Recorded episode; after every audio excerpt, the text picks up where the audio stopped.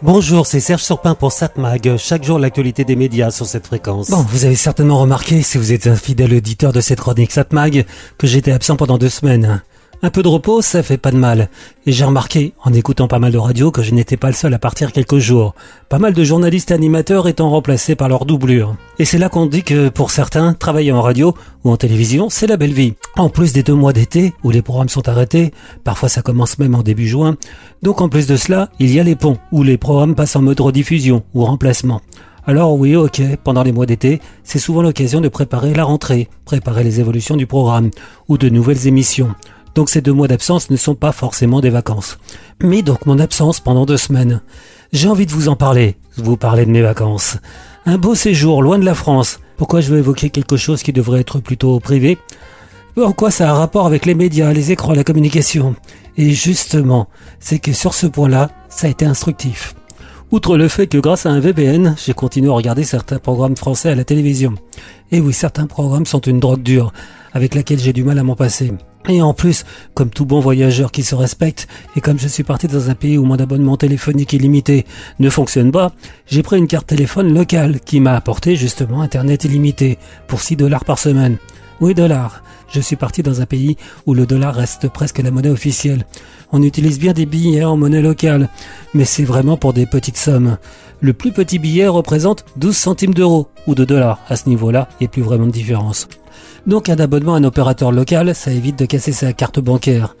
Alors il est vrai qu'il existe aussi des opérateurs virtuels qui fonctionnent un peu partout dans le monde, avec un tarif meilleur que si on gardait notre abonnement à l'international. Mais ça revient quand même plus cher que de prendre un abonnement local. Alors oui, il faut prendre 10 minutes à l'aéroport pour acheter sa carte, mais ça vaut le coup. D'autant plus que si on visite le pays, avoir Internet, c'est utile. Rien que, par exemple, avoir un GSM utilisable. Eh oui, ça vous permet de vous retrouver, de savoir où vous êtes et de rentrer facilement à l'hôtel. Et puis c'est pratique quand on est dans un lieu de trouver facilement des informations, des explications. Oui, je sais, il y a des guides papier ou numériques pour les voyageurs, mais c'est quand même plus précis quand on voit un lieu, un bâtiment ou quoi que ce soit, pas forcément répertorié dans les guides, de savoir ce que c'est, par curiosité. Entre parenthèses, je trouve que les guides ne sont pas vraiment adaptés à une utilisation numérique avec un smartphone. Même donc en numérique, les guides restent en format livre, pas très pratique à utiliser, moins que les versions papier finalement. Ça me fait penser au fait qu'on a tous ou presque un smartphone avec nous et ça change tout par rapport au voyage d'antan. Donc, euh, outre le téléphone et Internet, on a un appareil photo intégré. J'étais vraiment bluffé par la qualité des photos obtenues. C'est une qualité quasi professionnelle. Alors oui, les pros, dont je fais partie, répondront que sur un écran, c'est vrai, c'est pas mal, mais imprimé, c'est moins bon. Mais j'en suis plus certain. Par curiosité, j'ai imprimé des photos et ça reste vraiment très convaincant. Alors peut-être qu'en très grand format, ça peut être différent, mais bon, voilà, moi j'ai utilisé des petites photos. Et j'ai regardé mes photos justement sur ma télévision, très grand écran. Qu'est-ce que c'est bon? J'avais hésité de prendre mon appareil photo professionnel et finalement, j'ai bien fait de pas le prendre. J'avais tout dans ma poche et c'était vraiment très bien et très pratique. Au fait, je crois qu'il n'y a plus vraiment de groupes de vacances qui n'ouvrent pas des listes de diffusion sur WhatsApp. On communique tous entre nous. Le guide nous apporte des informations pratiques dans le style on se retrouve à telle heure au restaurant, ou alors on aura un apéro une demi-heure avant. Et on s'échange aussi des photos, sans parler qu'on peut rester en contact après le voyage. C'est que du bon tout ça. Et je remarque quand même que j'ai pas abordé le fond du sujet qui devait être l'objet de ma chronique aujourd'hui. En vacances, dans un groupe, on doit pouvoir subir des conversations de tous les participants et devoir supporter d'écouter des idées parfois un peu bizarres.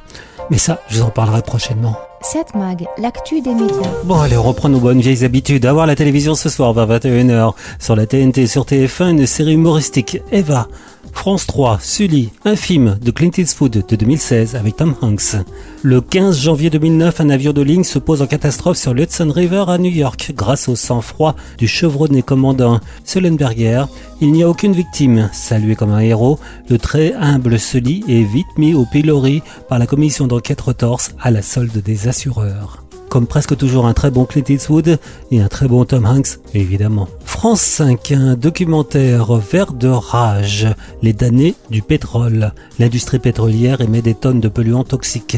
Enquête au long cours sur leur impact sur la santé en Irak et en Normandie. Donc sur France 5, vert de rage. M6 recherche appartement ou maison.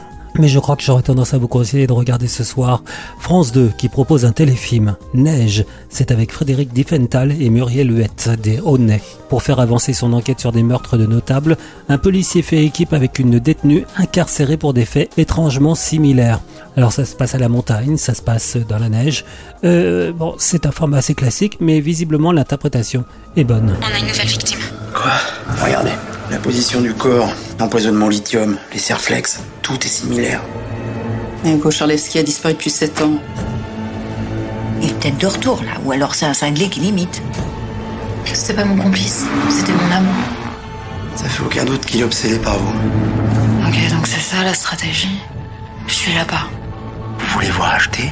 Oui ou non? Avec Frédéric Diffenthal, la montagne vous entraîne dans ces nuits blanches. Neige, une enquête inédite, lundi prochain 21h10 sur France 2 et sur la plateforme France.tv. 7 Mag, l'actu des médias.